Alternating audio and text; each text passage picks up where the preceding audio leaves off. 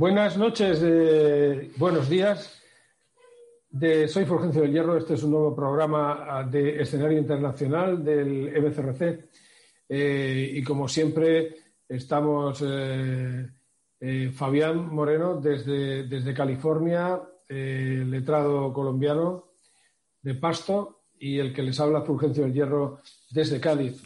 Hoy el tema que vamos a tratar es un tema de actualidad, es un tema eh, que realmente es sangrante para la comunidad hispana porque estamos viendo graves disturbios en Colombia eh, en estos días, eh, continuamente desde el mes pasado, comienzos de este mes, finales del mes pasado, es cuando han, han, saltado a la palestra, pero Fabián nos va, nos va a hablar un poquito de los orígenes y no solamente de los orígenes de, que al parecer son los que eh, considera mucha gente que es la reforma tributaria del presidente Duque.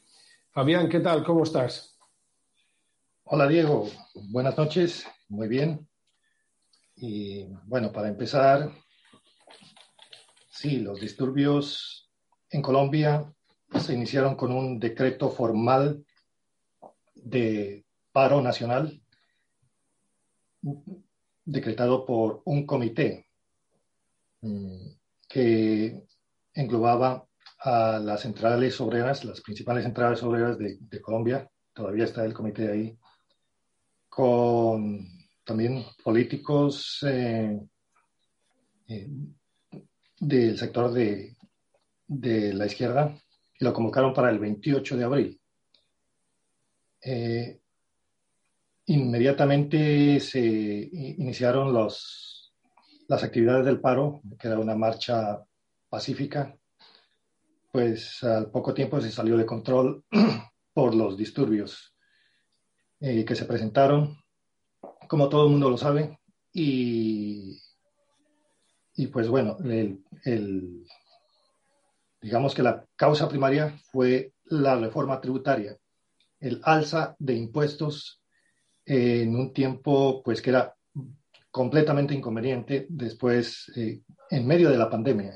Eh, eh, perdona, pero en medio de la pandemia y al parecer a causa de la pandemia, ¿no? Es para tratar de, cubrir, tratar de cubrir los huecos presupuestarios ¿no? por el exceso del gasto, ¿no? Como consecuencia de la pandemia. O eso al menos es lo que se comenta, ¿no? Sí, así fue. Y para entenderlo mejor, tenemos que remontarnos un unos pocos años atrás en el 2016 se aprobó el, el acuerdo de paz, que fue sometido a un plebiscito para que la población colombiana votara si lo aprobaba o no lo aprobaba. Sí, Y el pueblo colombiano, por mayoría, por un margen muy pequeño, pero por mayoría, lo desaprobó. Lo rechazó, sí. Lo rechazó. Y, sin embargo, la clase política colombiana eh, muy olímpicamente lo, lo puso en vigencia. Desconocieron la voluntad del pueblo de, del no. Y bueno, eh, en, en, ese momento se, se, deslegitimaba no solamente la clase política, sino el sistema político. En mi parecer, a partir de ese momento no vamos a entrar en que si eh, el contenido del acuerdo de paz era conveniente o inconveniente para el país. Simplemente que se desconoció, se desconoció la voluntad eh, del pueblo. Pero una, pregunta, porque eh, los referenda o un referéndum puede no ser vinculante, ¿no? de hecho, el referéndum sobre el Brexit en el Reino Unido, estrictamente hablando, no era vinculante. Pero claro, otra cosa es que el gobernante se atreva a no sentir el mandato del resultado de un referéndum. Entonces, eh, es el caso de Colombia, no es eh, legalmente vinculante, pero ¿no? moralmente debe, sentirse vinculado el gobernante, ¿no? Tenía que ver con la legitimidad o la ilegitimidad. O sea que si se reconocía la voluntad del pueblo, el, el acuerdo y todo lo que se ahí derivaba era legítimo, si no se deslegitimaba, más que todo en ese sentido. Eh, bueno, pero realmente no era vinculante desde el punto de vista legal, ¿no? Eh, era vinculante en, desde el punto de vista legal, jurídico. Sí. Era, vinculante. el, la Constitución daba ciertas facultades al presidente de la República, competencias para negociar los acuerdos de paz. Podía negociar la desmovilización, podía negociar la entrega de armas, darle un estipendio a los eh, desmovilizados para que puedan sobrevivir, porque eh, salen de la montaña y se reincorporan a la vida civil, pues tenían que, que ayudarlos. Inclusive podía ser pactos de que puedan participar en política, lo que sea. Inclusive, la, si se les perdonaba las penas o no por los delitos cometidos hasta ahí que eh, pues eso se, eh, estaba en manos del Congreso y del presidente. Sin embargo, se fue mucho más allá y, eso no lo contempla ni la Constitución. Así, tengamos una Constitución de, que no es una verdadera Constitución como sabemos o como somos muy exigentes para llamarle Constitución en el MCRC, aunque no lo sean desde ese punto de vista, pues esa constitución decía que para legislar los legisladores son los miembros del Congreso. Para reformar la constitución se lo puede hacer por asamblea constituyente, por referendo o por eh, un procedimiento calificado dentro del Congreso.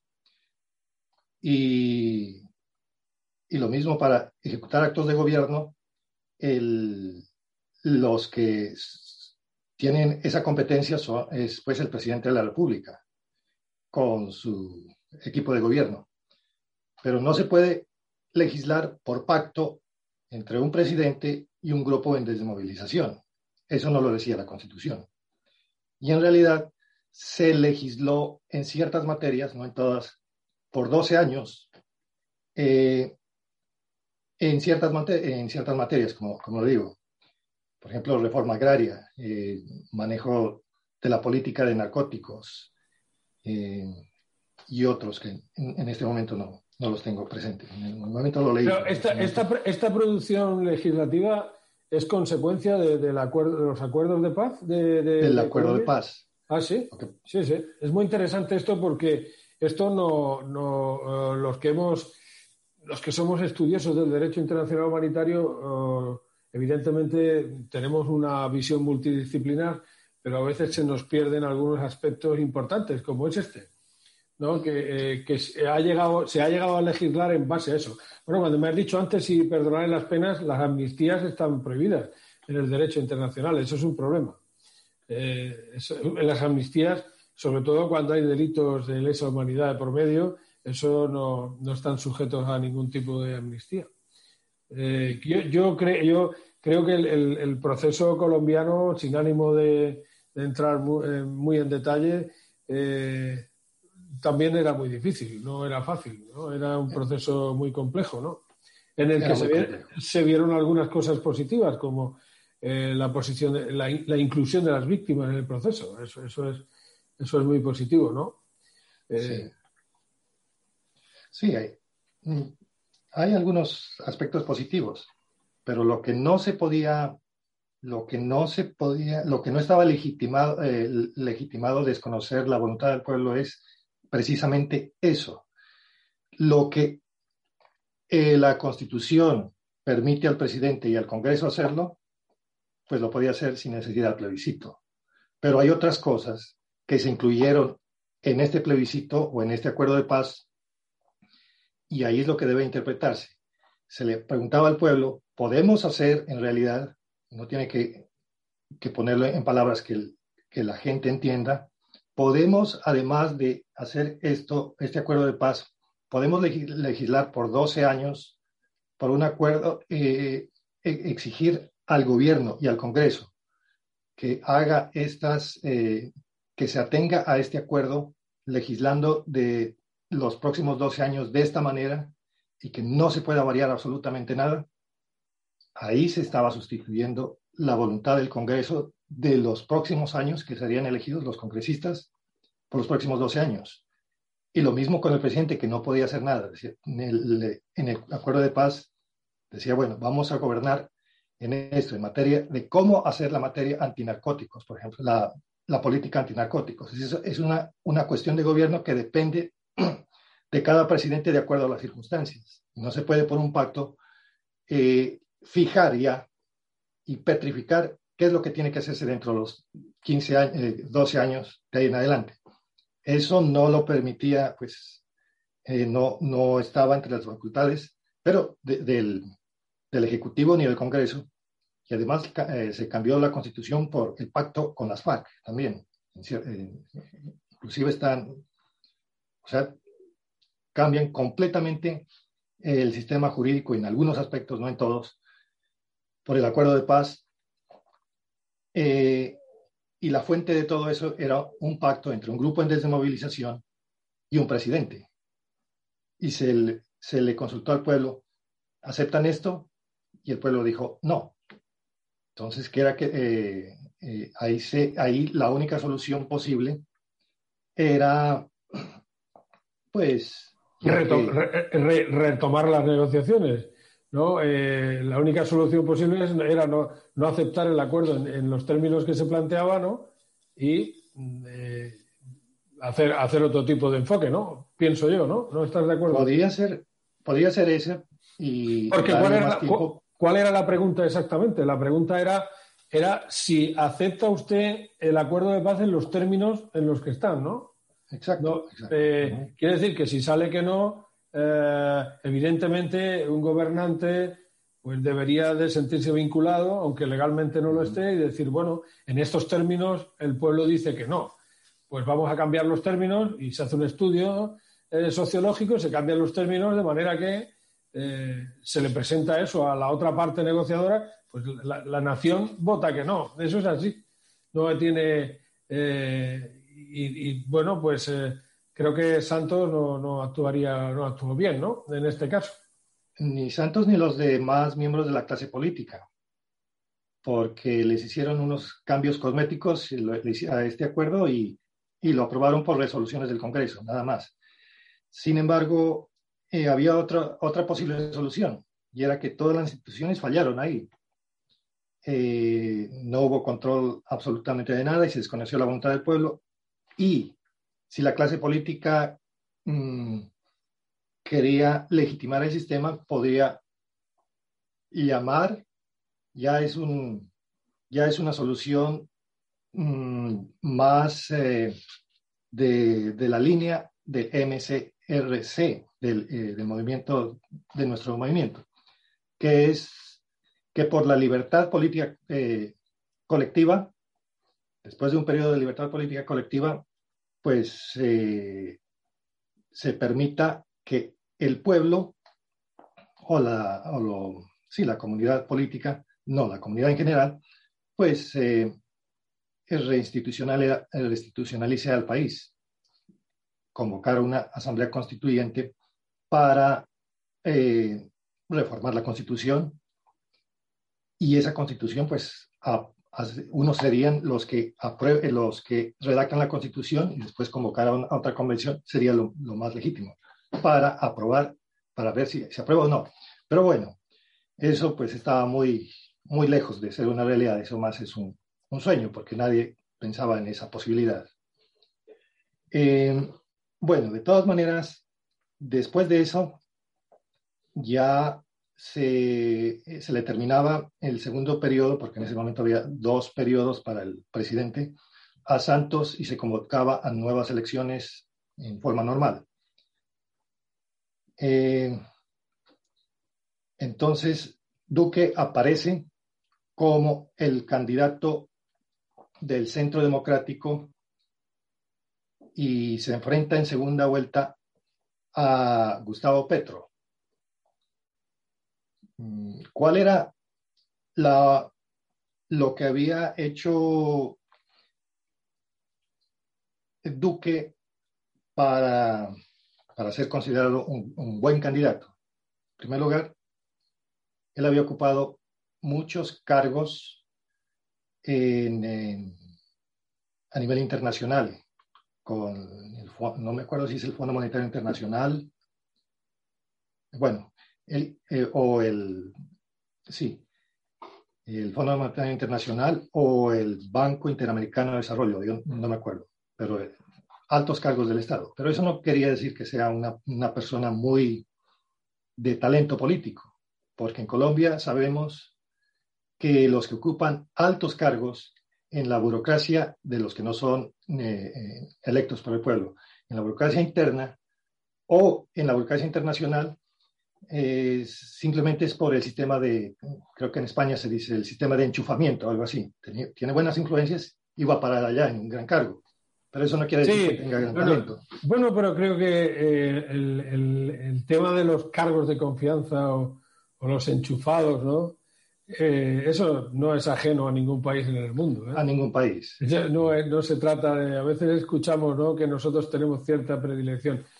Yo no lo creo. No creo que seamos distintos no. de, de, de, nadie en el mundo. El hijo de Sarkozy estuvo. Eh, bueno, Francia, que era parecía que era el epítome de, de aquello de que el principio de que la educación era el ascensor social. El hijo de Sarkozy, pues realmente estuvo enchufado mucho tiempo. Eso no, no, no, escapa, es una lacra que, como la esclavitud, no escapa a ninguna cultura, ni pueblo, ni nación del mundo. Eh, exactamente, pero el, el, lo que quiero decir es que eso no demuestra talento, simplemente que, está, que tiene buenas relaciones. Entonces, el talento político debe demostrárselo de una manera diferente.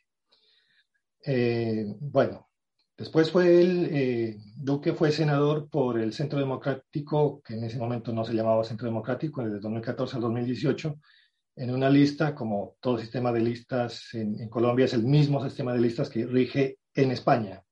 Es el sistema Don Hot Front, eh, por cifra repartidora, y los, los congresistas se van en, en listas únicas de cada partido eh, sí, y, o sea que, y, y en cada distrito se eligen muchos. O sea que eso es un, eh, es muchos un, miembros. Es un cóctel, ¿no? Tenemos el, el, presidente, tenemos el Poder Ejecutivo, que es elegido en circunscripción única, supongo, por la nación, eh, a doble vuelta, por mayoría absoluta, pero al mismo tiempo el representante de, de distrito no es tal. Hay una partidocracia coexistiendo, ¿no? Bueno, es, exacto. El, el, presidente sí es elegido en forma separada, pero el, el sistema legislativo es completamente eh, muy parecido, es eh, prácticamente el mismo sistema que es eh, importado de Europa y precisamente Sí. de España. Sí, Entonces, bueno, no- bueno, en España no lo hemos creado, ¿no? Pero eh, efectivamente el sistema proporcional es, eh, pues creo que es, es- es europeo.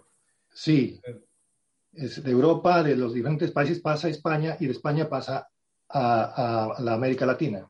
Bueno, decía, es decía menos, Trevijano, ¿no? Que lo- no sé si lo recordarás, que Estados Unidos creó eh, la partidocracia, creó el sistema como consecuencia del, del plan Marshall eh, después de la Segunda Guerra Mundial. Sí, exactamente. Entonces, bueno, era una manera de gestionar eh, unos recursos inmensos de, en países devastados por, por la guerra. Bueno, entonces eso nos ha condenado a, a- a muchos europeos a no, a no tener una democracia formal, empezando por los propios alemanes que tienen un sistema mixto ahí un poco extraño, eh, que, pueden el- eligen en una lista, pero en otra es, es, un, sistema de listas. Eh, y bueno, eso, parece ser que nació así. Eh, y ahora lo sufrimos todos, claro, lo sufrimos todos hasta los que, los que habéis sufrido la réplica o la transposición, como queremos llamarle, ¿no? a América Latina. Sí, y es que acá en, eh, o en América Latina pensamos que lo último y lo mejor está en Europa. Y nos sentimos orgullosos porque traemos una, una copia de- del sistema político o el sistema legislativo eh, y lo ponemos en práctica. y Decimos que eso es lo mejor. Es así, casi nadie lo, lo pone en duda. Pero, eh, hombre, eso es un error fatal, eh, Es un error, amigo. Fabián, porque, bueno, iba a decir la broma consabida de que Europa empieza en los Pirineos, ¿no? Pero realmente yo no creo que lo mejor venga de Europa. Te- ¿no? eh, soy lo más alejado de un eurocentrismo, etnocentrismo. No, no lo creo, francamente. Yo creo que eh, lo bueno puede surgir en cualquier sitio. Es, una consecuencia de un proceso madurado, que también los aspectos culturales tienen que ver, pero puede surgir en cualquier sitio, sin duda. Sí. Infortunadamente en América Latina se ha perdido la originalidad en el pensamiento y en la acción. Hay gente pues muy entusiasta que lucha por hacer cambios, todo, pero, pero no, en política no hay nada de originalidad, lamentablemente, en los últimos tiempos. Bueno, y, me dice, me, comentabas al principio, ¿no? Que empezábamos con este tema de los graves disturbios eh, en Colombia, un número considerable de muertos, el suicidio de una, de una muchacha de 17 años que denunció violación la policía lo niega categóricamente en Popayán. Eh, eh, bueno, esto entonces es, consecuencia de un intento de legislación por parte del Ejecutivo de una forma arbitraria, según eh, me parece entender, o, tiene, o, tiene, otro origen. Porque lo que pasa, sí, te entiendo. en el año 19, en el 2019, se ve una proliferación de, de disturbios en, América Latina, incluyendo Brasil, Venezuela, Chile, Argentina, eh, la misma Colombia también, eh, Perú. Entonces, eh, bueno, yo en un principio, en este caso lo había situado más sobre algo concreto, ¿no? Pero claro, sí, pues me, gustaría que aclararas un poco por qué, piensas, por qué a veces un antecedente, ¿no? en la legislación al margen de, de la nación y de sus representantes teóricos eh, del gobierno de Santos en aquel momento, ¿no? Lo que pasa es que después del, de la implementa de, no, del inicio de la implementación, de la aprobación, desconociéndose la voluntad de la población de este acuerdo de paz, era muy difícil gobernar a Colombia. Era muy difícil. la tenía pero muy complicada cualquiera que hubiera sido el presidente de Colombia. Inclusive un amigo mío dice que es eh, que era como la rifa del tigre. Ganarse la presidencia era como la rifa del tigre. Ganarse al tigre. Bueno, eso lo decía eh, Jesús Vallejo Mejía. Lo dice así. Y bueno, entonces lo que se esperaba era un presidente con talento, político. Y pues muchos o algunos veíamos que Duque no tenía talento político, que no tenía ni el valor, o sea, el valor personal es la valentía, que en, los momentos difíciles se necesita, bueno, todo presidente tiene que ser valiente. Y, y también conocedor o tener intuición y buen sentido de lo que de lo que debe decidir y decidir eh, de la forma de acuerdo a la realidad que está manejando. O sea que tenía que tener talento político.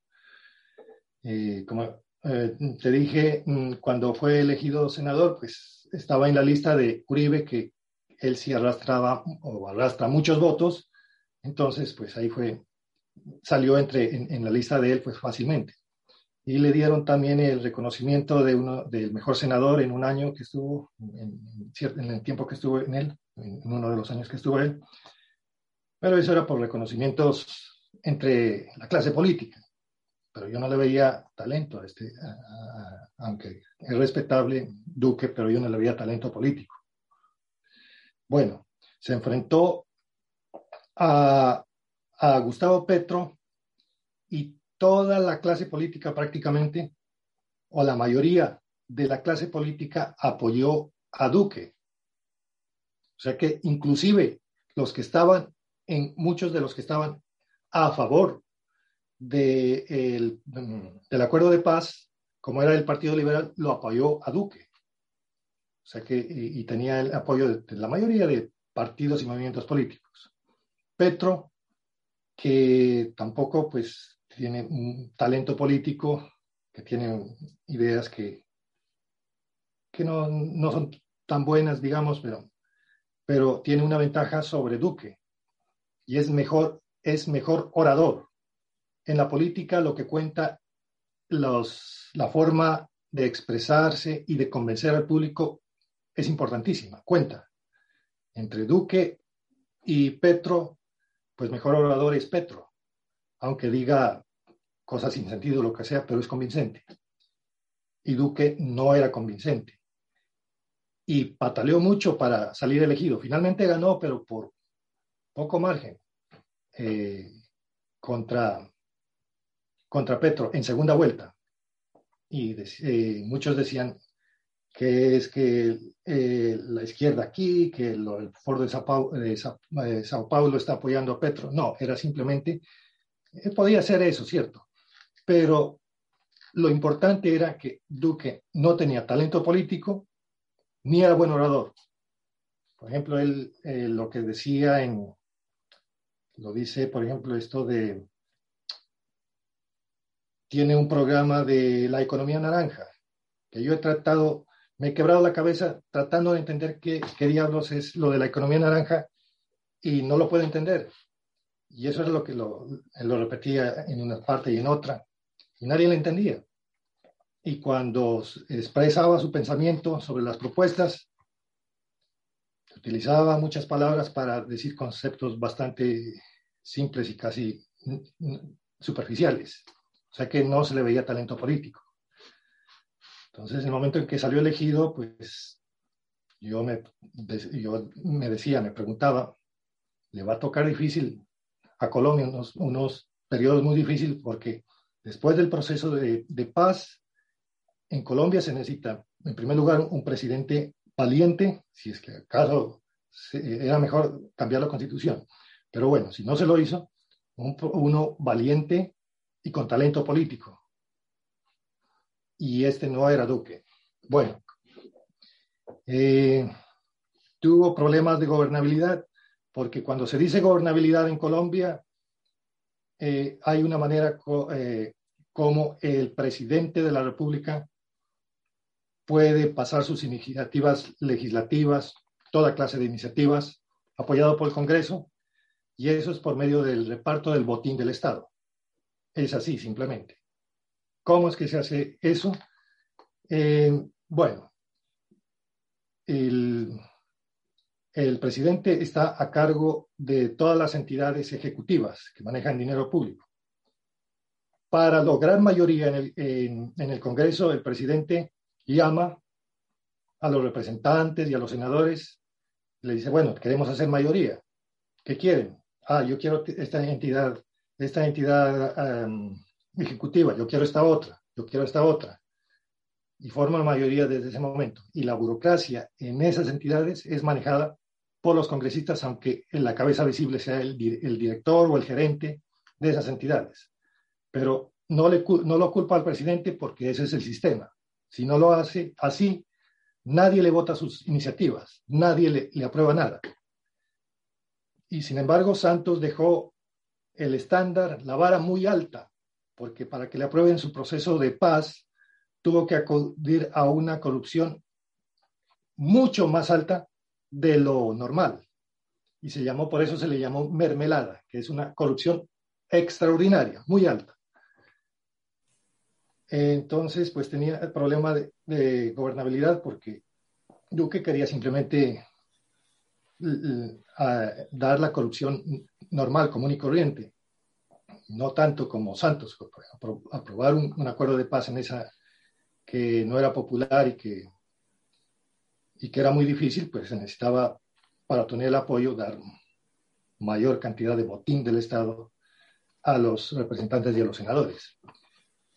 Pero finalmente, bueno, pasó, eh, pasó y como eh, la Constitución de Colombia se reforma dos, tres, cuatro y cinco veces por año. Ya lleva 53 o 54 reformas desde 1991, que es más fácil reformar la Constitución que, que cualquier otra cosa.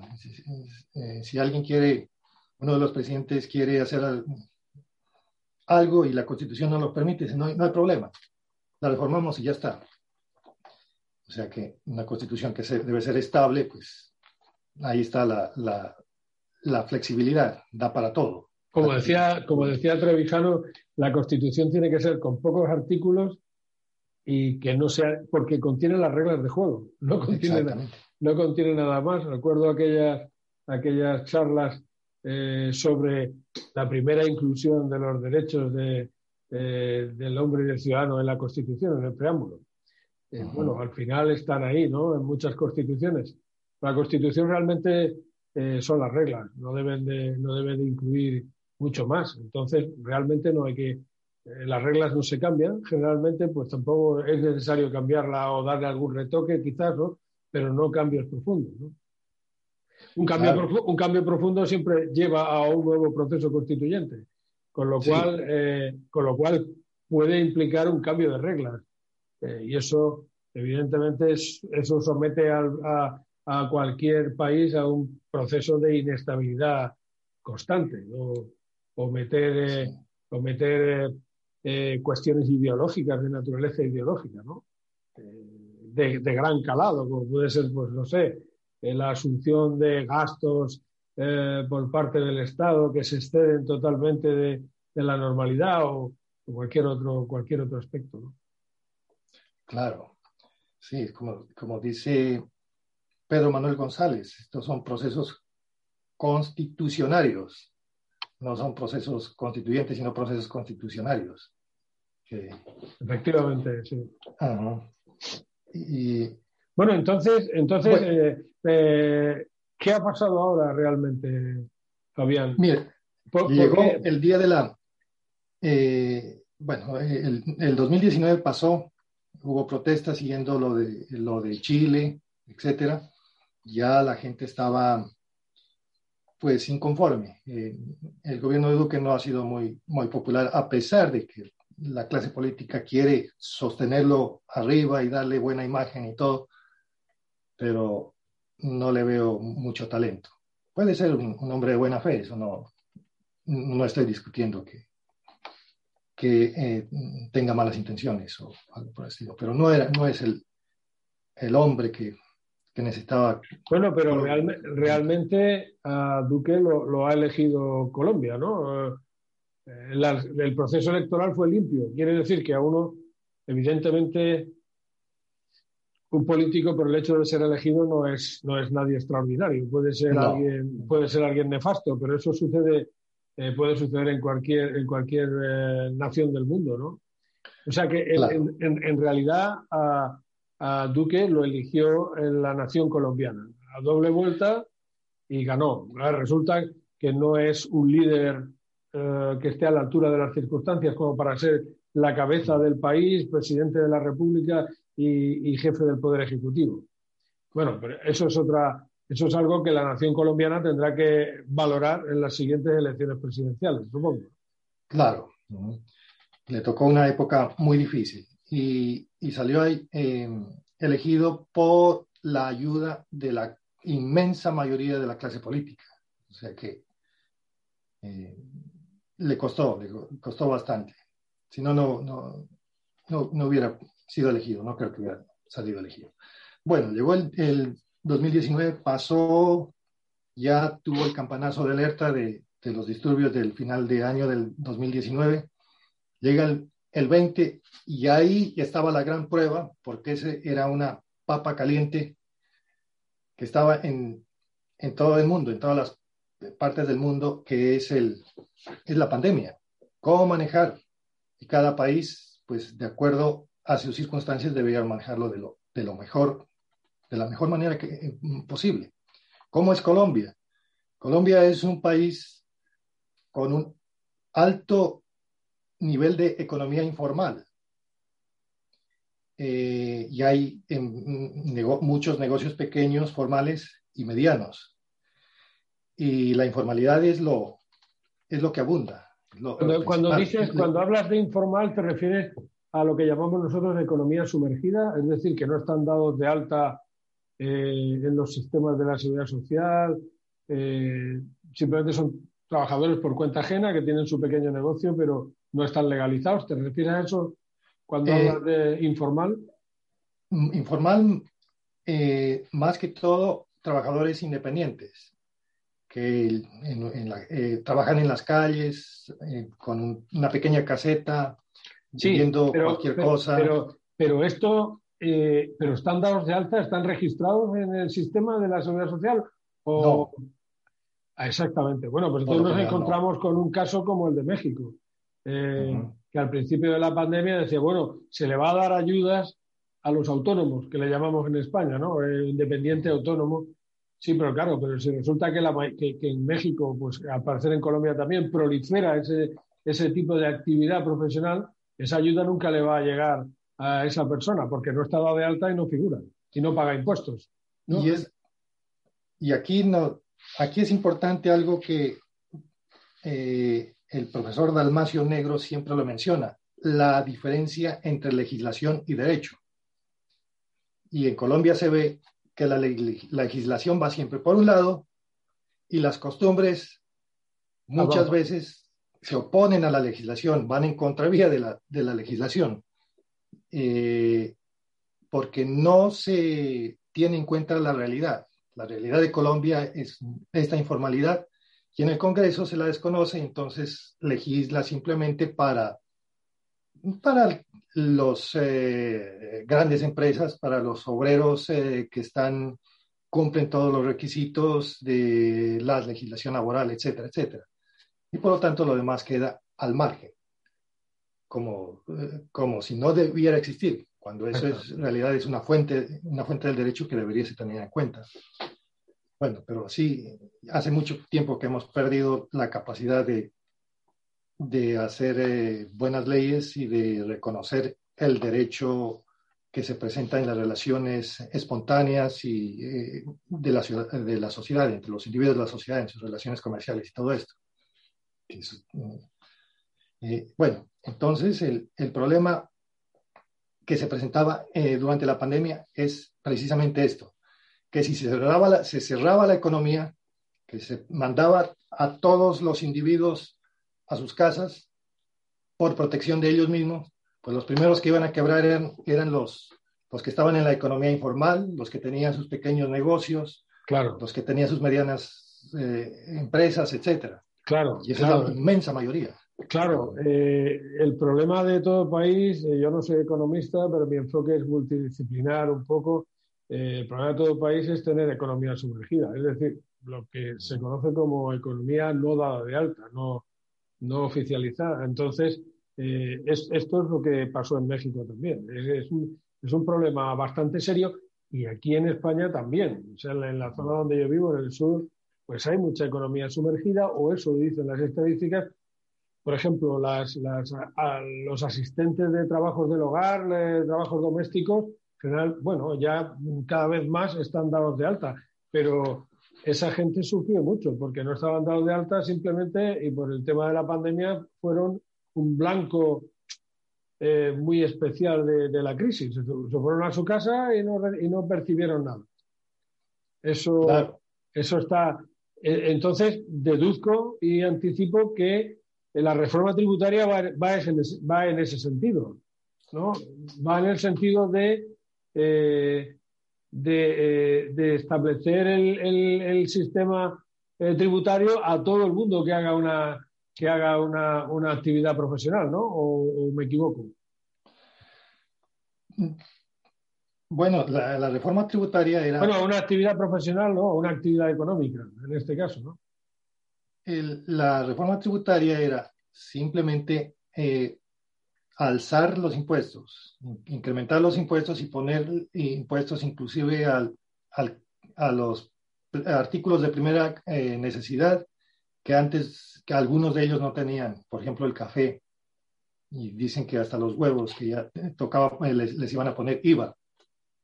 Pues era completamente absurda una reforma tributaria en semejante situación.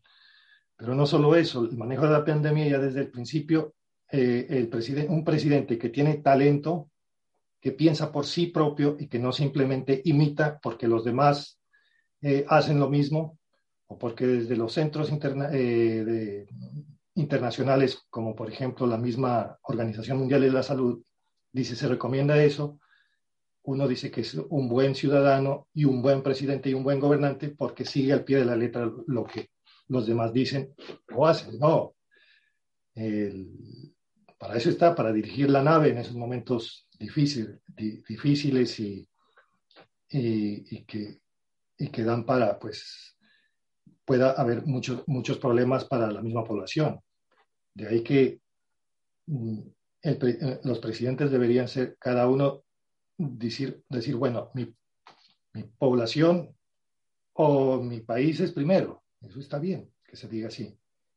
Y no seguir simplemente eh, las imitaciones en, Pero, hacia otros. Entonces, la, la, reforma tributaria es una imposición del exterior, del FMI o...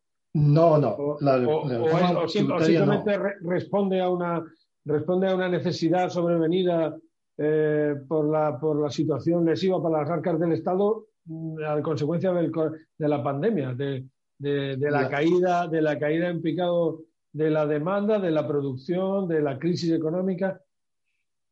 Lo que, lo que era una, una imposición eh, más que todo por, por, el, por la crítica que se podía soportar, es el cerrar la economía. Un país como Colombia no debería haber cerrado la economía de esa manera. Tuvo la cuarentena que se dice que la, fue la más larga del mundo en Colombia siendo un país pues con una alta cantidad de, población que vive de la informalidad. La más, la más, eh, la cuarentena más larga del mundo. en realidad, pues ahora con esta, en estos disturbios se ve a la gente donde hay infiltrados de toda clase, que eso es normal, y gente de buena fe también, en las calles sin mascarillas, sin nada. O sea que ellos no, a ellos no les, no, ni siquiera les importa contagiarse o no. Y eso es algo que es de ejemplo para todos los países del mundo que tengan en cuenta que muchas veces que uno dice que no, que la gente o que la población de cada país pues se va a preocupar por la salud y, y por no contagiarse, va a seguir fielmente lo que se le ordena. ¿no? Eh, ahí se ve claramente en las imágenes, no creo que sean montajes, que la mayoría está siquiera eh, en bueno, inmensas cantidades de población. Eh, esto se ve, esto se ve en España. Yo eh, no me gustaría entrar en el tema de las de, si hay que hacer, si hay que usar mascarilla o no, pero la cuestión, esto se ve en España también, que decae el estado de alarma, que, que, es el que ha permitido, es uno de los estados que restringe ¿no? las libertades fundamentales, es el, es el más liviano de todos de, luego el, más fuerte es el estado de sitio y el estado de excepción está en medio, pero no es uno consecuencia del otro, no es escalable, sino que responde a situaciones distintas. Decae el, decae el estado de alarma y de pronto pues la juventud sale directamente violando todo tipo de normativa o de sentido común en cuanto a, a distancia social y demás. Luego yo, eh, la cuestión es que uno, si quiere tener una sociedad civil fuerte, tiene que tener una sociedad civil educada y capaz de comportarse sin necesidad de, estar con el castigo, ¿no? Encima. Eso, eso ya sé que parece un ideal, pero es que es lo que tiene que ser. Hay países, hay países en el mundo que desde el principio lo dejan al albur de la responsabilidad individual. Para mí eso es totalmente loable. Suecia es un ejemplo. Yo creo que Colombia está preparada para eso.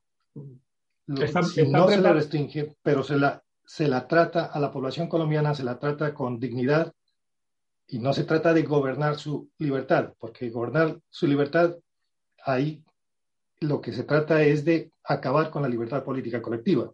Decirle a, un pueblo, yo como gobernante ordeno esto y esto y esto, vayan y quédense en sus casas, cierro todo esto, pues es no tener confianza en la población debería tenerse confianza en la población y los resultados serían mucho mejores. En esto, Informarlo, informarle eh, completamente. En, en, este escenario, sí, claro, por supuesto. se pueden restringir los derechos, claro, salvo los del núcleo del, si no recuerdo mal, del, artículo 4 del Pacto de Derechos Civiles y Políticos, que son los del el núcleo duro de los derechos humanos, pero el resto se pueden restringir. Eh, perfectamente. El derecho de movimiento es, un derecho fundamental, el derecho a la libertad de expresión.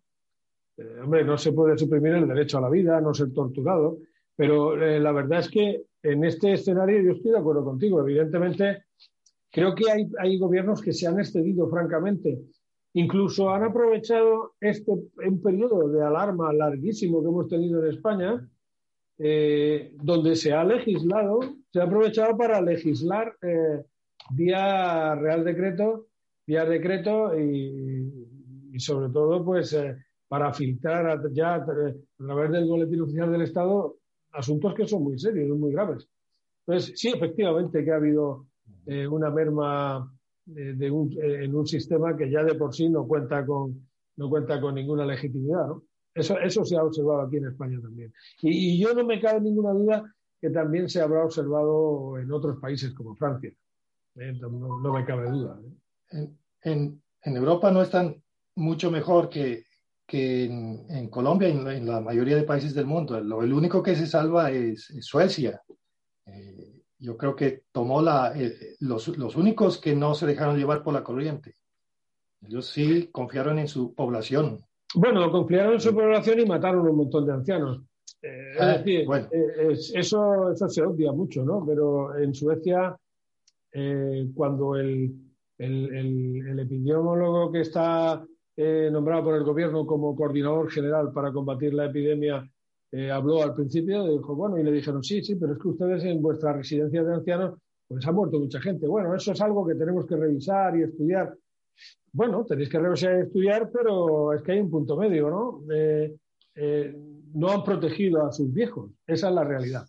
Sí, yo soy, soy casi que bastante radical en esto. No sé, será mi, mi, personalidad o mi carácter, pero es que para tener, eh, para controlar a los gobiernos, es precisamente los pueblos son los que controlan los gobiernos, como bien lo sabemos. Y no, no al contrario. Y, y si somos, y, lo, y la primera cualidad, lo primero que tiene que ser es tener carácter, y en el carácter es la valentía el, ¿cuál es el, el, rey, el, porcentaje de, de mortalidad del, eh, de la pandemia? Es el 0.6% de los contagiados, o sea que 6 entre mil pueden morir.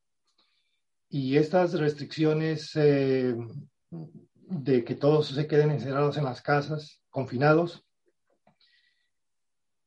comparados con un sistema, por ejemplo, que confía en la población y que le diga, bueno, le informamos todo lo que debería hacer para protegerse y proteger a los demás, tener la distancia y todo eso, pero sea responsable, las diferencias en mortalidad no van a ser mayores.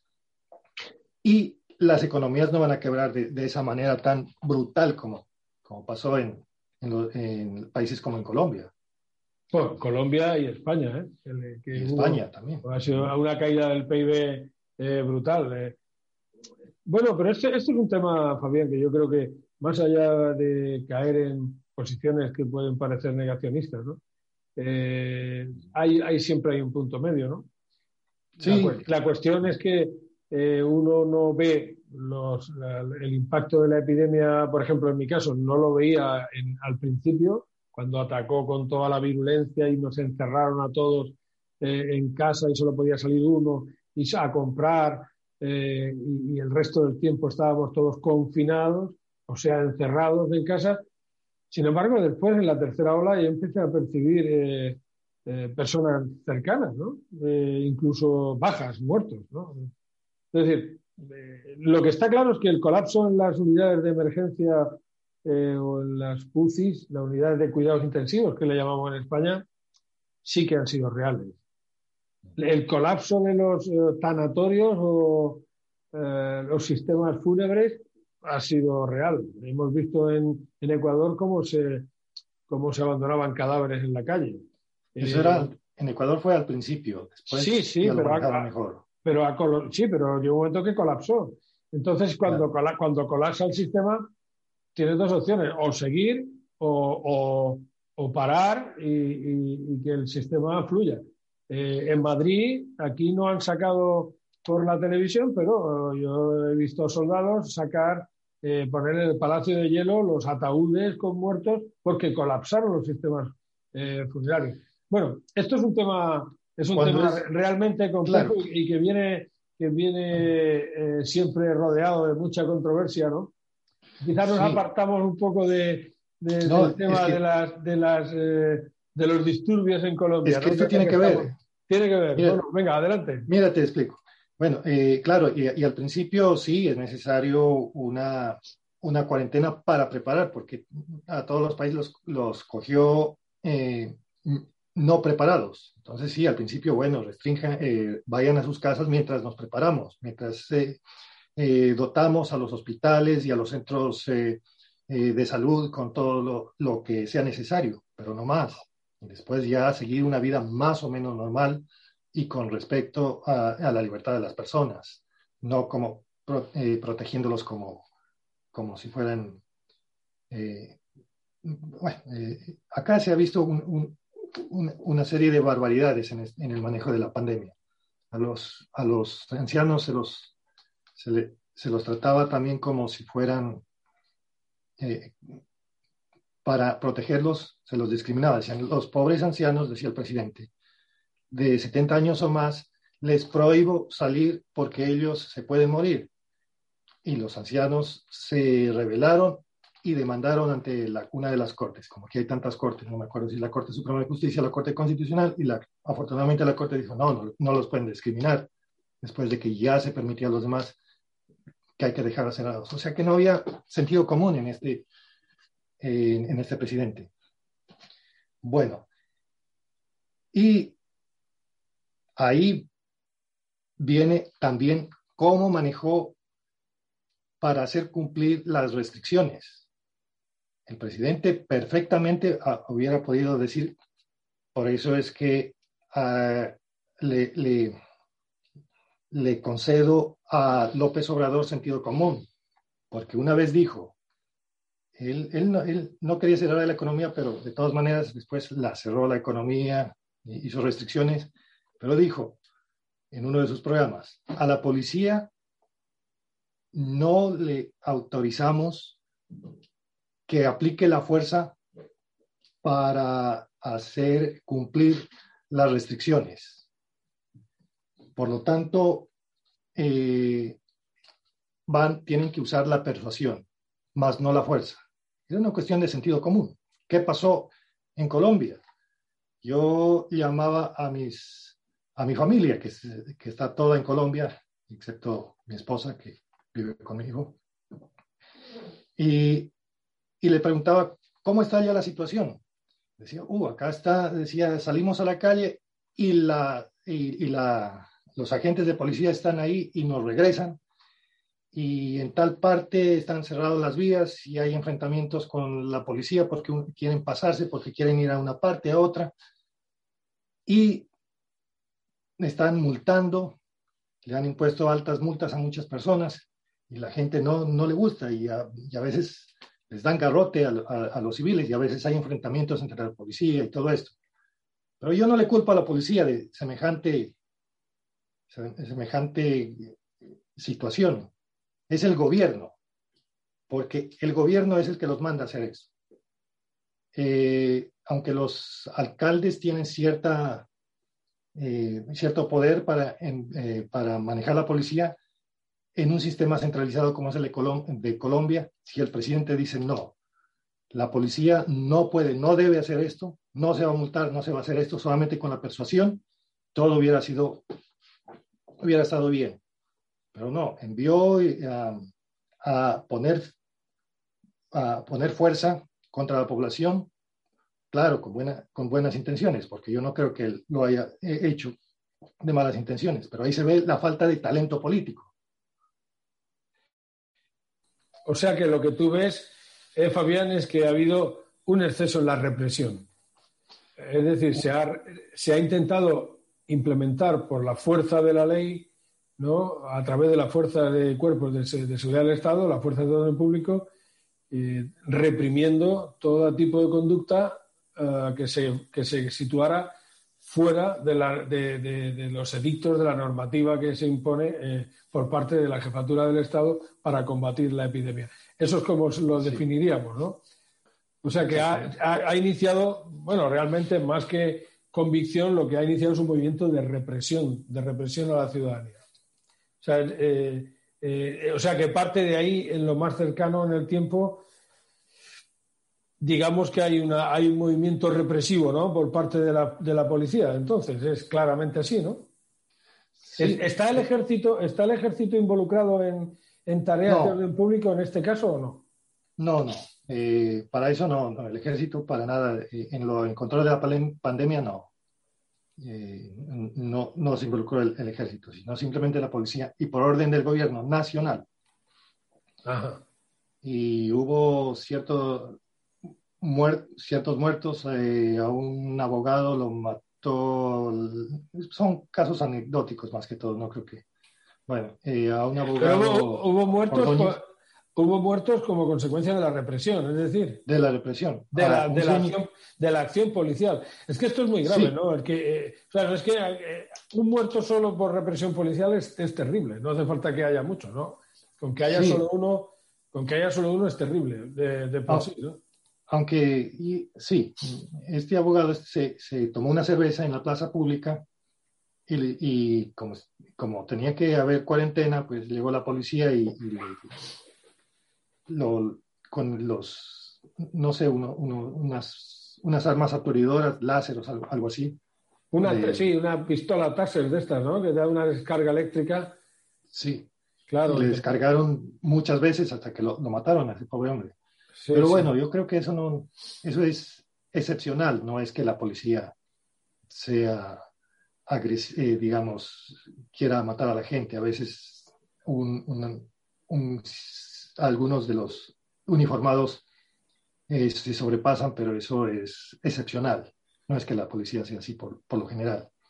Y también hubo muertos de la policía por parte de, la, de los civiles, porque no, no, no les gustaba, no, no, pues se sentían mal con esto.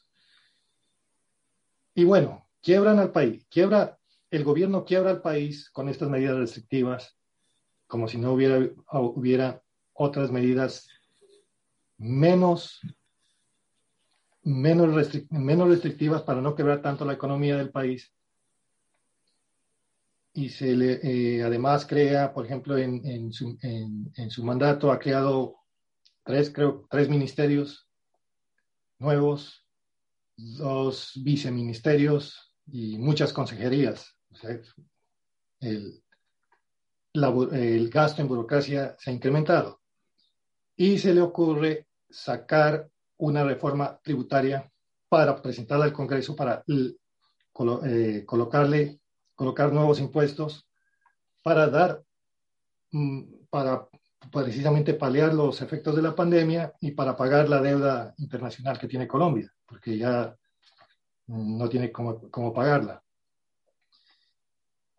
Claro, era muy fácil para los que organizaron este paro, pues eh, aprovecharse de la situación para sacar a toda la gente. No hacía falta absolutamente nada para que la gente salga a las calles a protestar y protestó.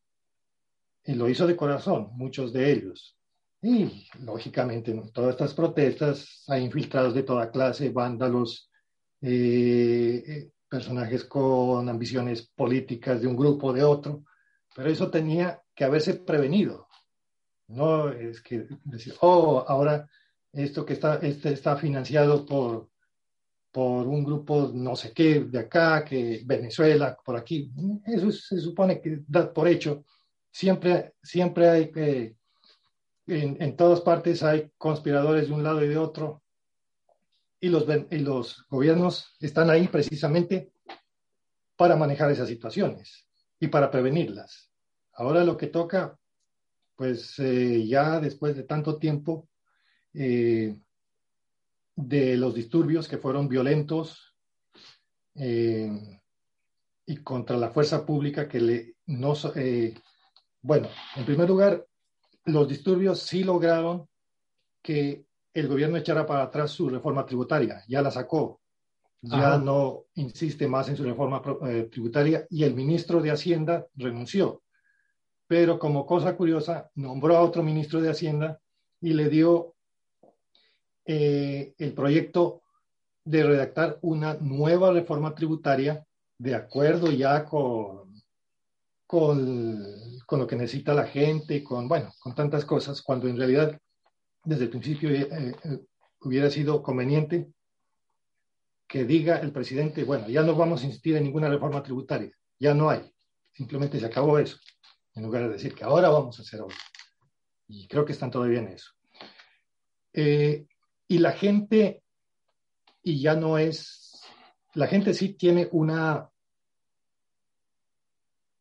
digamos, un sentimiento bastante negativo por la policía, y ese sentimiento no es como se lo plantea por los miembros dirigentes del, o del comité del paro, que hay que acabar con el SMAD, que hay que acabar con esto, este otro. Eso es solamente por intereses políticos. La, realidad sobre la fuerza pública es diferente. No hay que hacer eh, esas, eh, eh, no creo que sean adecuadas las reformas que el Comité del Paro quiere sobre la fuerza pública porque ese no es el problema, pero ellos lo hacen es por ambiciones políticas, más que todo. Eh, deslegitimar eh, y, de, y de, el Estado debe ser fuerte, con una policía fuerte, bien organizada y respetuosa de la dignidad humana. Pero se quiere, bueno, se quiere, se quiere ir mucho más allá y no ataca el problema, cuál es el de, el de, el de la policía. Y es que, en primer lugar, el gobierno no debe ordenar a la policía eh, controlar esto de la pandemia o situaciones similares de esa forma. Y con eso se acaba el problema. Y eso, de, eh, los comités del paro deberían enfocarse por ahí. Y en segundo lugar, hay otra cosa que la gente, eh, que hay un problema con el manejo el, del orden público en Colombia. Y eso se hace por comparación entre cómo se hace, por ejemplo, aquí en, en los Estados Unidos y en países como en Colombia. Cuando yo voy por una calle en cualquier ciudad de los Estados Unidos, ningún policía, y lo veo algunos o muchos, me va a interceptar y me va a pedir papeles a mí y me va a requisar. No me ha sucedido nunca en muchos años que llevo viviendo acá. Cuando voy a cualquier ciudad de Colombia, y paso por una calle, por una plaza pública, me intercepta un agente de policía y me dice papeles, o sea, identificación, y me requisa. Y eso es casi que a diario.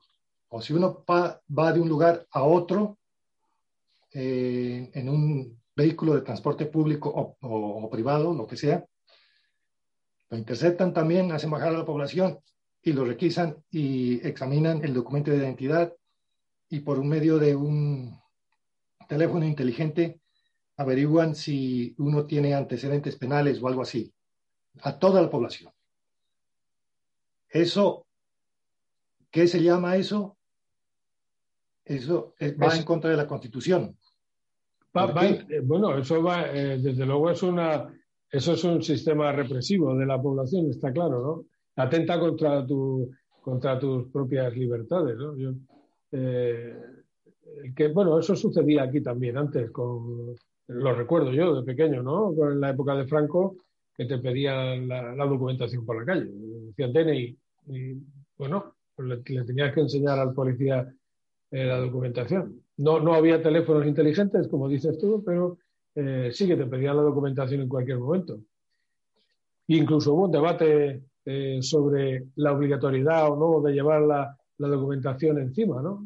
Y ahora vamos camino de que, de que, de que no sea necesario llevarla, ¿no? Pero eso ha sido, no, la, no el DNI, pero otro tipo de documentación sí. Entonces, eh, bueno, eso es, eso es un proceso. Evidentemente, eh, estas cosas sí que supone eh, destellos represivos. Lo que está claro es que la comunidad internacional está respondiendo ante, primero, la comunidad iberoamericana, porque si bien es, es una cuestión también ideológica, pero el presidente de Argentina pues, eh, ha hecho una queja internacional sobre y que ha tenido una respuesta del presidente Duque diciendo que son temas internos. Estados Unidos también, también eh, ha, reaccionado. Eh, y yo creo que realmente la represión se le ha ido un poco de las manos al gobierno en, Colombia. Porque cuando empieza a haber muertos y empieza a haber eh, por la acción de la policía, eso, eso siempre, hombre, no, no hay incluso políticos colombianos que, que pretenden llevar al presidente Duque a la, a la, Corte Penal Internacional por delitos de lesa humanidad, lo cual yo creo así a bote pronto, sin tener todos los detalles, que no tiene ningún sentido, porque no creo que se haya hecho de forma sistemática y organizada, sino que es, es quizá eh, falta de preparación de las fuerzas de orden público, que también puede ser. Eh, en fin, míralo. en los casos de violencia extrema, pues eh, se puede, uno puede esperar ciertos sucesos, ¿no? Eh, pero, pero desde luego creo que en Colombia se ha ido, se ha ido un poco de las manos. Si es como consecuencia de, si es como consecuencia de la imposición de un, de un impuesto de valor añadido, tengo que decir que el tema de los impuestos es muy ideológico. Eso es evidente. Generalmente hay unas ideologías que abogan por la subida de impuestos y otras que abogan por la bajada o la eliminación de los impuestos. Eso tiene una alineación ideológica clara. Eh, a Duque lo acusan de ser extrema derecha, ¿no?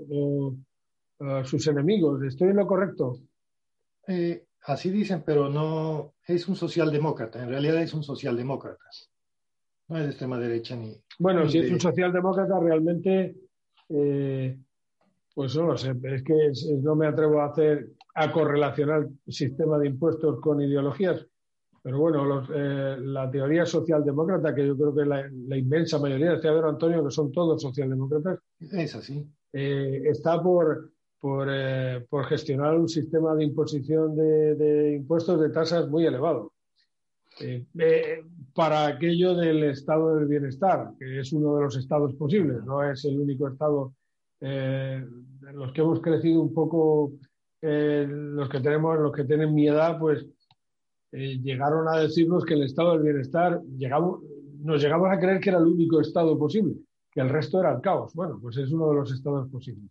Entrar en, en la preferencia entre un estado y otro, eso es ya, eh, sea el estado de bienestar o no, eh, pues eso ya entra del campo de en el campo de la ideología y no en el campo de las reglas de juego, que es donde estamos nosotros, ¿no? O sea, yo, yo en el tema de Colombia, si realmente ha sido, pues, pues ha sido un enfoque puramente ideológico. Entonces, de entrada, eh, que, es la subida o la imposición de impuestos a unas personas que, normalmente no los pagan. Eso, ¿no? Parece que es eso lo que le llamáis eh, economía informal, economía sumergida, o, bueno, cualquier tipo de economía puede, tiene que estar sujeta a, a impuestos o no. Eso ya depende de la ideología eh, de cada uno. Yo recuerdo, en España recuerdo cuando se impuso el impuesto sobre la renta de las personas físicas, porque antes no había. O sea, eso sucedió en mi, en mi generación, eh, en un año determinado que creo que incluso recordarlo, 81, 80 o incluso un poco más tarde, no recuerdo muy bien, pero fue por aquella época, de hacer el impuesto, el impuesto sobre la renta de las personas físicas, el IRPF, a mano, eh, con papel autocopiativo. O sea, ahí se, empecé yo a ver estas cosas. Eh, y ahora está totalmente informatizado. Eh, lo que está claro es que eh, cuando surge un descontento, sobre todo por un segmento de la población determinada, como es la juventud, que deriva normalmente en una violencia extrema y una represión fortísima, ¿no? Que causa muertos y, eh, es que hay algo larvado en la sociedad, no es solamente eh, una reforma tributaria. Una reforma tributaria del calado que es que necesita cierto eh, cierta explicación o cierta, cierto enfoque aglutinante, ¿no? Necesitas ganar apoyos, pero no solamente de, apoyos en la Asamblea, en el Congreso, el Senado, mediante un traspaso de dádivas, ¿no? Sino que necesitas apoyos entre la masa ciudadana. Necesitas que haya un debate de abajo arriba, eh, que recuerdo que eh, en España es imposible, ¿no? Por ejemplo, el tema de las pensiones. pues es, eh, eso, eso necesita un debate en el seno de la sociedad. En España es imposible porque la partidocracia lo impide. Pero claro, también hay un factor ideológico, pero al margen de que haya un factor ideológico, la sociedad civil tiene que estar lo suficientemente madura como para que se inicie un debate en la base social. Y eso es imposible. Eh, es imposible porque sencillamente eh, el que tiene el poder omnímodo tiene, mueve la batuta y hace con las pensiones lo que cree oportuno. Y se acabó. Y los demás estamos aquí, pues un sistema distributivo, cuando a lo mejor queremos capitalización del ahorro o, o viceversa, o queremos un sistema mixto. Pero en el tema de los impuestos lo veo igual. O sea, es, es, un tema que a priori tiene un componente ideológico importante. Otra cosa es que la policía colombiana, de que el sistema de represión sea excesivo, porque tiene que haber cierta represión, pero, eh, pero excesivo, eh, desde luego, esto a Duque yo creo que le va a pasar factura al final, ¿no? ¿Estás de acuerdo conmigo? Es, lo que pasa es que Duque no ha hecho nada diferente a lo que hacen todos los gobiernos.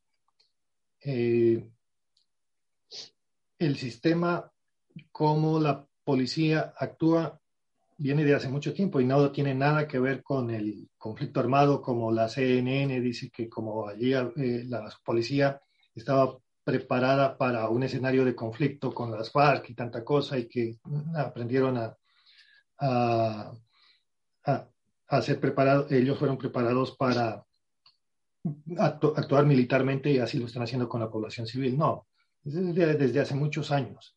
Y no es una violencia, digamos, que, que maten a las personas o que las torturen, no. Es simplemente un exceso de control. Y la gente eh, eh, no sabe cómo expresarlo. Bueno, pero eso, no sabe cómo expresarlo. Pero eso, Fabián, es un problema que está bastante generalizado. Es decir, las rupturas democráticas tienen que ir acompañadas de, esa, de este tipo de rupturas. Eso no sucedió en España. No hubo ruptura democrática, tampoco hubo una ruptura en una cultura institucional de represión por parte de la policía, de las fuerzas de orden público, eh, que estaban acostumbrados. O sea, las fuerzas de orden público tienen que ser eh, exquisitas en la aplicación de los derechos del ciudadano, que es a quien sirven. O sea, eso. Exactamente. Eh, pero eso supone un proceso de formación desde abajo y supone un proceso de relevo sistematizado de la cúpula para eh, cambiar una cultura represiva por una cultura puramente policial. Eh, eh, eso yo no nos podemos dejar llevar por los sistemas, por los medios de comunicación social, pero bueno, lo que se ve de las policías en Estados Unidos, que probablemente no te pedirán el carnet por la calle, como tampoco lo hace en el Reino Unido, pero en el Reino Unido no matan, la policía no mata a la gente con mucha frecuencia. Sin embargo, en Estados Unidos sí. Eh, hombre, que se dé que hay armas, que hay libertad para llevar armas y el policía pues tiene o ha desarrollado otro tipo de conducta. Pero, pero bueno, es decir, matar a un niño de 15 años a tiro y cuando resulta, eso ah, tampoco es un ejemplo de policía, eh, digamos... Falta de entrenamiento, es más que todo. Sí, sí, sí, sin duda, no, no, sin duda, pero si eso es, claro, es como las graves violaciones del derecho internacional humanitario parte, no sé si gran parte, no sé si la mayor parte, pues se debe a la falta de formación de los soldados, de que saben que eso no se puede hacer. Bueno, eh, en la policía yo creo que pasa igual, el modelo, los modelos policiales eh, tienen que caminar hacia ahí. Y yo creo que la ruptura democrática, cuando no se da la ruptura democrática, no se da la ruptura eh, institucional que permita desterrar una cultura, una cultura que es una cultura represiva que en España la hemos visto. Es decir, en Guardia Civil darte un guantazo, un bofetón en la calle, pues estaba de lo más normal visto. Es, eh, no tenías ningún tipo de derecho, ni, capacidad de réplica, ni el derecho al pataleo que le llamamos, ¿no? De quejarte amargamente. No, pues es que a la población no se la ve como no se la ve como ciudadana, es decir, ciudadanos, sino como súbditos. Eh, sí, sí, sí, podríamos, sí, podríamos verlo así, pero también recuerdo, pues, eh, también, bueno, son medios de comunicación social, yo no he estado allí, ¿no? Pero creo que son los carabineros, ¿no? En Chile, eh, pues también ejercer, o sea, es decir, hay técnicas para disolver manifestaciones y las técnicas, desde luego hacer uso de un arma de fuego, eso no está dentro de las técnicas normales. O sea, no puede haber muertos por herida de bala entre los manifestantes después de una carga policial. Eso no es asumible. Ahora, puede haber alguien que se, le, se quede tuerto de un ojo por una pelota de goma, que entonces hay que investigar eh, los tipos de pelota que se pueden utilizar, si, se, si hay que disparar directamente, si hay que disparar con rebote. Eh, esas son técnicas de control de, control de masas que se llaman. ¿no? Pero hay una técnica que se llama, en inglés se llama concertina, que es eh, acordeón. y es la regulación sistemática para el control de la masa es una regulación donde, donde tienes que graduar el uso de la fuerza. Eso en España, eh, el ejército con su policía militar también tiene esas técnicas porque desplegamos al ejército a países que están en conflicto. Entonces, pues tenemos nuestra policía naval, nuestra policía militar, con técnicas de control de masas, que es como se llama. Lo que me sorprende a mí es que un policía profesional en Colombia no tenga esas técnicas, porque al final eh, uno no puede dejar el asfalto de las calles llenas de sangre después de una carga policial. Eh, eh, también se exagera un, poco, no. hay mucha sangre. No hay mucha bueno, sangre. No hay mucha sangre, pero hay muertos, ¿no? hay muertos, sí. Claro, o sea, no puede haber un muerto por herida de bala en una. es decir, puede haber un muerto en un tiroteo, pero en o en una balacera, como llamamos en algunos países hispanos. Pero es un intercambio de disparos. No puede haber muertos como había aquí en la época de Franco, donde había en manifestaciones había muertos por herido de bala. O sea, eso quiere decir que hay un policía que ha disparado con su arma reglamentaria contra la población. Eso no tiene otra explicación. Mientras que la población estaba desarmada. Armada con otro tipo de cosas, pero no con armas de fuego. Hay una falta de proporcionalidad clara. Entonces, eh, yo creo que eh, vamos, me he enterado, te agradezco mucho que nos hayas dicho, que nos hayas explicado cuál es el origen inmediato y cuáles son los antecedentes, ¿no? Eh, que hay una cultura de represión policial, que son las conclusiones a las que llego. Hay una cultura de represión policial, hay una partidocracia que lo que sugiere que debe haber una ruptura democrática con un proceso, un proceso constituyente para llegar a la República Constitucional en Colombia, como en, España, como en muchos otros países, eh, donde la separación de poderes en origen eh, y donde la cultura eh, institucional de las fuerzas de orden público, que son las que ejercen la violencia en nombre del Estado, pues sea acorde.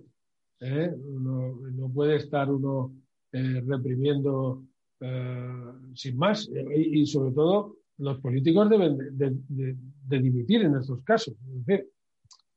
Eh, a un ministerio del Interior, eh, un ministro del Interior, eh, que en Colombia no ha dimitido, ¿no? Si, no estoy equivocado, después de todos estos disturbios, estas bajas entre civiles, pues no sé qué tipo de ministro del Interior es. Pues es un ministro del Interior y si la policía, y eres el, jefe del departamento, y si la policía se excede en su función represora y causa eh, una serie de bajas civiles, muertos, pues hombre, eh, lo primero es, es hacer eh, una, una, investigación exhaustiva, cesar a los responsables correspondientes y si eso se convierte en cierta cultura, lo que tienes que hacer es marcharte.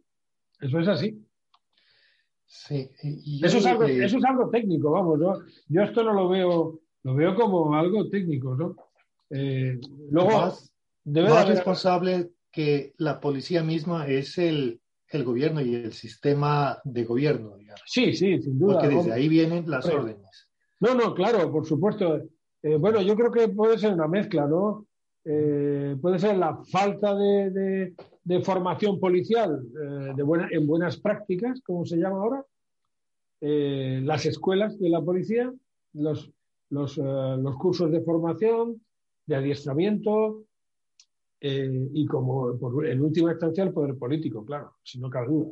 Pero, pero vamos, ahí hay una cadena que está clara entre mandos intermedios, mandos superiores. Por cuando digo eh, eh, ese tipo de prácticas aberrantes por parte de las fuerzas de orden público, eso, la única forma de cambiarla es con una ruptura. la cúpula, la cúpula tienes que, porque bueno, tú puedes cambiar las escuelas, puedes cambiar eh, todos los años tienes promociones de acceso de policías, eh, pero la cúpula es la que, la que permanece ahí y la cúpula es la que, eh, la que, la que deja la cultura institucional esa, eh, y la mantiene y la sostiene en el tiempo. Ah, eso, eso, no, eso no hay otra forma, a mi modesto entender, que la ruptura. O sea, es, es, es, es unos ceses generalizados, pases a la reserva y cambiar totalmente el sistema de raíz. Eh, eso es así. El problema es quién hace la propuesta adecuada. La propuesta es política, Fabián, la propuesta es política. El comité, en, en, Colombia el comité de, del paro creo que no va a ser una propuesta adecuada, sino más por motivaciones políticas. Bueno, la propuesta, la propuesta digo que es política, pero podría no serlo, podría ser una decisión política a propuesta de, de los altos mandos policiales. Pero es que yo creo que los altos mandos policiales pueden ser el problema en sí con una cultura, una cultura represiva que viene de, mucho tiempo atrás eh, y una falta de, formación auténtica, ¿no? Y el eh, problema actual es que este, estos disturbios, como en todo disturbio, si se prolonga por mucho tiempo, se degrada más y más, cada vez se hace más claro, incontrolable. Sí, sí, claro. Y, aparte, aparte que parece que... ya están el gobierno y el comité del paro van a, a hacer o ya están en, en el proceso de dialogar, porque el comité del, paro dice que no hace cesar el paro mm, porque hay muchas, muchas peticiones, que hay un pliego de peticiones. Pero si se prolonga más y más los desmanes eh, y un gobierno desprestigiado que la población ya no respeta, pues es imposible para la misma fuerza pública eh, hacer cumplir eh, cuestiones que afectan a la, eh, a la misma población, como por ejemplo es la, el bloqueo de carreteras, que no dejan pasar eh, alimentos, combustibles de un lugar a otro, y eso se está presentando ya. Y, para, para, eso, pues, la policía está preparada, pero cuando es tanto de tal gran magnitud que es imposible y la represión y las muertes se pueden dar en cualquier momento. Se degrada. Esto no. Eh, ¿Cuál, es el, ¿Cuál, es el, índice de participación en las elecciones en Colombia, más o menos? El índice de participación en las elecciones. Sí, es 60, 70%, 50%. Eh, 55%, 50%, más o menos. Bueno, no pasa de 50, eh, 55%. ¿Tú prevés en un futuro inmediato una ruptura democrática en Colombia?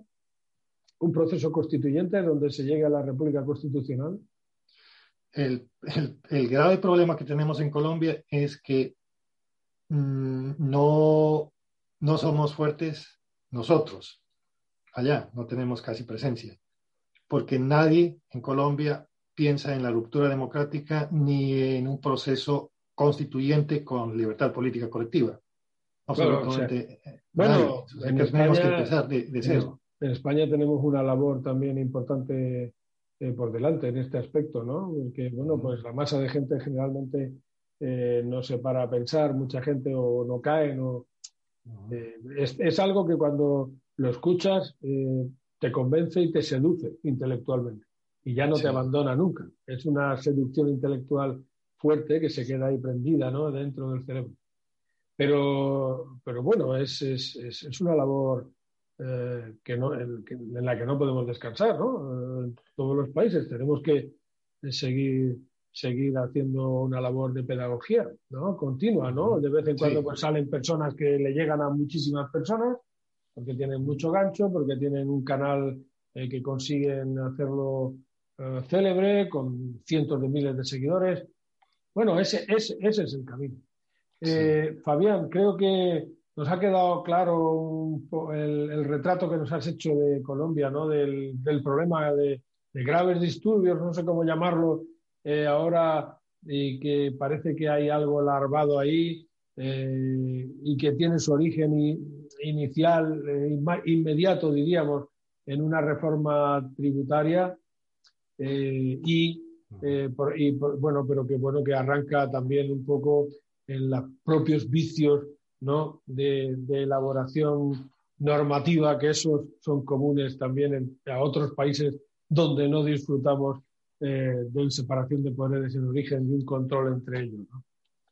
Eh, Bueno, yo creo que nos podemos despedir haciendo votos de que la situación pase pronto porque la población está sufriendo eh, y porque ahora parece que hay un repunte en el COVID también en Colombia, con lo cual eh, nuestros hermanos colombianos están sufriendo el doble. Y si además empieza, se empieza a entorpecer los suministros con el comité de paro eh, y acciones determinadas para cortar vías de comunicación, pues entonces los que más van a sufrir van a ser los más débiles, como siempre, ¿no? Sí, ya lo están haciendo, están sufriendo. Yo creo que, que, Duque debería de eh, debería recapacitar y sacar, si tiene algo de líder de, dentro de sí mismo, sacarlo afuera.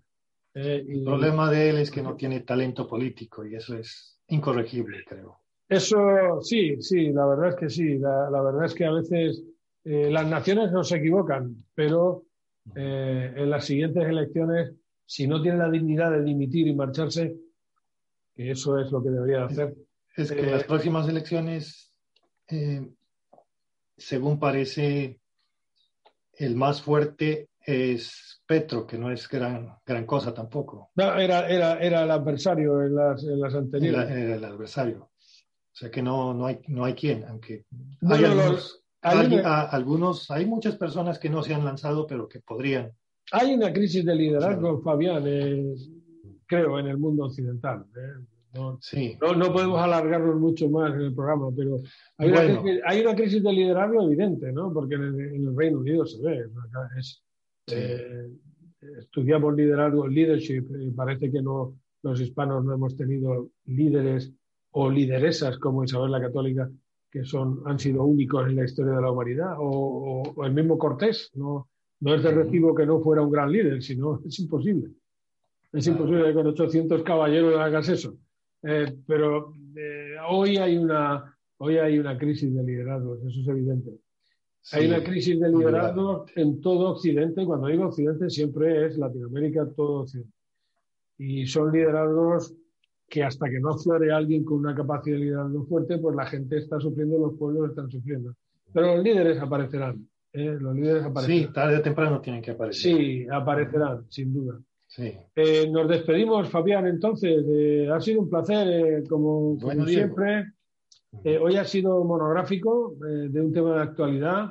Hemos comentado también ciertas pinceladas de, del ideario nuestro, del MCRC, que es necesario. Hemos visto que, bueno, que en la comunidad hispanoamericana iberoamericana, pues ya lo decía Antonio García Revijano, esto es una idea eh, en principio lo dicen los estatutos, ¿no? Para España y también para Hispanoamérica, para todo el mundo en general.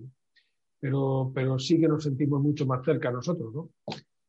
Eh, Fabián, eh, nos despedimos, un fuerte abrazo y nos despedimos, como decía antes, haciendo votos porque la situación se estabilice en Colombia, ¿no? Que, que sufrimos nosotros cuando vemos sufrir a nuestros hermanos allí ojalá se, se, se, solucione pronto este, este problema que nos tiene eh, acongojados en este momento.